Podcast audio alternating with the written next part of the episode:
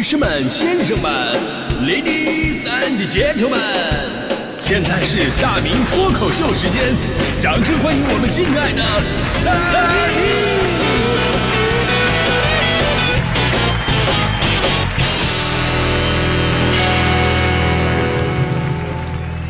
好，欢迎各位来到今天的大明脱口秀，我是大明啊。咱们今天来聊一聊这个家长群这个话题。呃，说这个话题我是非常有发言权的啊。呃，因为只有站在我的角度，才能切身感受到，当老师跟家长碰撞到一起的时候，威力会有多可怕。就假设你是一个学霸，你只会感到啊无所谓啊，甚至还有点骄傲啊，毕竟都夸你们，对吧？你们在群里边都是正面的典型。那像我这种学灰级的。学灰就是连学渣都不如，就是渣都不剩了，就是 就剩灰了啊！你们知道我的学生时代是过得有多忐忑吗？其实上小学那会儿还行啊，那会儿学的简单，成绩什么都跟得上，人呢也比较乖，没没什么想法，对吧？到了到了初中，一旦接触什么几何、代数、英语这些，真心我的硬伤就来了。我记得初一第一次家长会，我妈当时还非常郑重的在那挑衣服，哎呀，我穿哪件衣服呢？得凸显我的气质，咱们不能给儿子丢脸。我真的不搞不懂女人啊！你这个时候还有这种想法？你觉得你的儿子在学校里边还有脸吗？我们那会儿开家长会，第二天啊，同学们在一起都会总结总结。就现在孩子们可能感受不到那种氛围了，那种是什么感觉呢？那就是一种劫后余生，然后幸存者们在一起心有余悸的讨论刚刚过去的世界末日的那种感觉。哎，你这个昨天你爸回家骂你了吗？没骂呀。哎呀，真的是太羡慕你了。昨天我爸我妈俩人组团骂了我一宿。拉倒吧，你羡慕啥呀？他俩是没骂我，回家二话不说上来就揍，你知道吗？所以说呢，家长会啊，真的是我们那个年代上学的时候老师的一大杀器。不过呢，我以为家长会已经够狠了。没想到是随着时代是发展的，对吧？随着互联网技术的发展，还有社交圈子的提升，家长群在这个时代应运而生了。相比于家长会那种半年一度的折磨，这家长群是那种时时刻刻都要求你神经紧绷的一种存在。不仅对学生的表现监管非常快速直接，而且呢，对学生家长来说更是一种难以言表的精神压力。我们先来看一条新闻啊，看看这位家长是如何被逼疯的。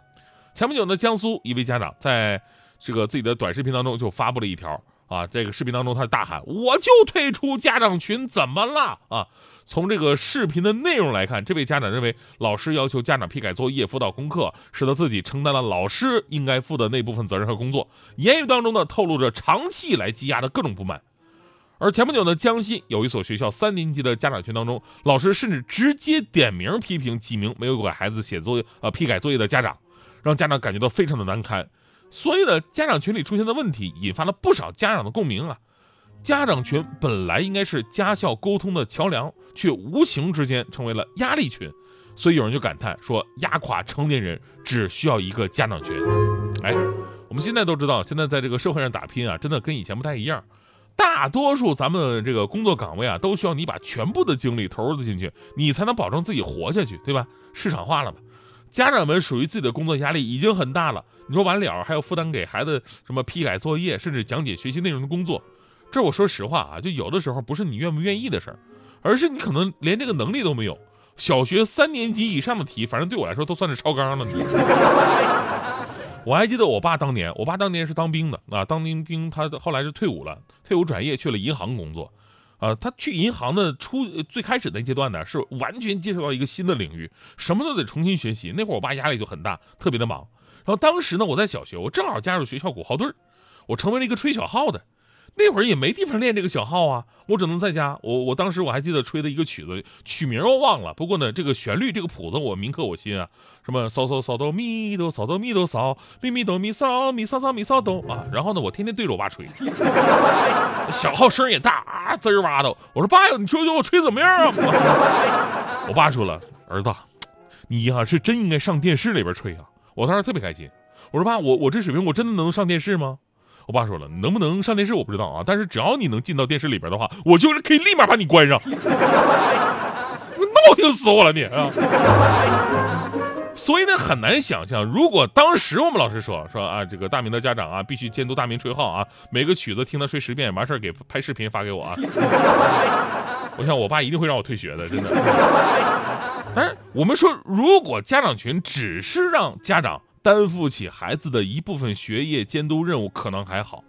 问题就是，如今太多的家长群已经变味儿了，有的变成了夸夸群啊，为了替孩子在老师面前博得好印象，家长们开启各种什么称赞呐、感恩模式，群组内甚至会出现各种争宠、炫富、争吵、辱骂的这些行为。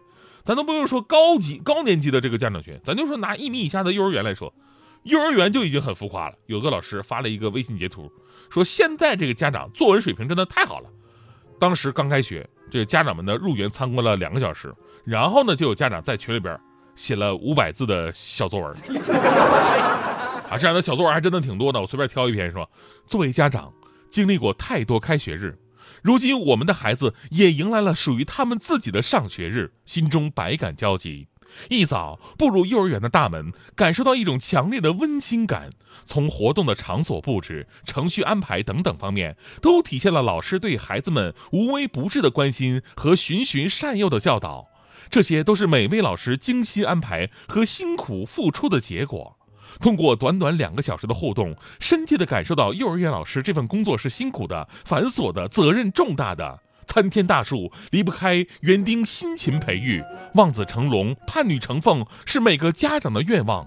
孩子们的每一点进步都离不开老师们的呵护和关爱。把最好的教育送给孩子，这是你们的承诺，同样也是我们家长选择你们的原因。老师们用专业的职业素养为孩子们绘制最佳的人生底色。老师都说，老师说看完有点尴尬，你知道吗？大家简单的相处不好吗？对吧？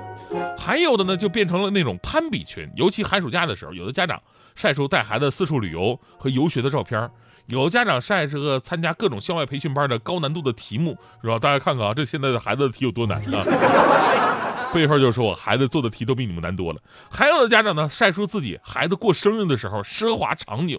说实话吧，你自己嘚瑟嘚瑟，在朋友圈里已经挺过分的了。这你说在家长群里边，你说别的家长能不焦虑吗？还有的就是。就是家长很多根本就不看这个老师发的通知，一位老师晒了一张截图，让家长说报出孩子的姓名、座位号。结果呢，刚说完这句话，下面一群家长跟着跟风回复：“好的，谢谢老师。”谢什么谢？让你报孩子姓名、座位号呢？你谢我干什么玩意儿？谢谢，没有一个认真看通知的。更逗的是，有个老师做自我介绍啊，各位家长，我是新来的一年级一班的班主任兼语文老师。结果下边一排排的复制粘贴的回复：“兼老师好，兼老师辛苦了，人家只是兼语文老师，不是姓兼的语文老师，好吗？”所以呢，看到了太多关于家长群的乱象之后，就很多人都在怀念没有家长群的日子。其实呢，我们说科技进步啊，它本身并不是坏事儿，关键是在于科技应用是否能以人为本。咱们就说这个家长群，就是比讨论存废更为关键的一个内容，就是什么？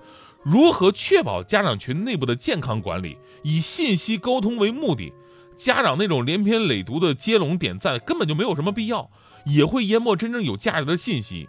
所以说，有鉴于此呢，你不妨在群里边约法三章，就是除了老师之外，任何家长都不应该发布跟学校管理无关的内容，也不要老师一说话你就老师辛苦了，老师注意身体。呃，更不要恨不得什么爸爸妈妈、爷爷奶奶、姥姥姥爷、三姨夫二舅母什么的，啊，都要往这个群里边加。这是家长群，不是家族群。而前不久呢，山西太原教育局出台了关于进一步做好中小学生减负工作的实施意见。在这个意见当中啊，规定原则上教师不得在微信群里边发布作业等等一系列的措施。可以说，这样的实施意见呢，真的是让很多的家长减负不少。但是希望能够做到吧。所以呢，维护家长群的良好秩序呢，要明确责任，然后各司其职。就是刚才呢，咱们说到的爷爷奶奶辈儿的都往群里边加，当然也有一些是比较心酸的个例，有可能是父母不在身边，没办法，只能老一辈顶上去了。所以这种情况呢，咱们也不能过于苛责。这就让我想起了我的朋友徐强，强哥那次喝酒就跟我说起了他童年的心酸往事。他说他当年的家长会都是他找爷爷去开的，当时我一听，我就我眼眼泪我就扑簌簌的流了下来，我就。我脑补了一万种悲伤的故事。我说，可能强哥的童年不是过得那么的美满，对吧？但是也不好说什么呀。我只能说，这个强哥，你你也什么啊？父母总要他们的路要走。结果强哥说，说啥呢？谁父母有问题？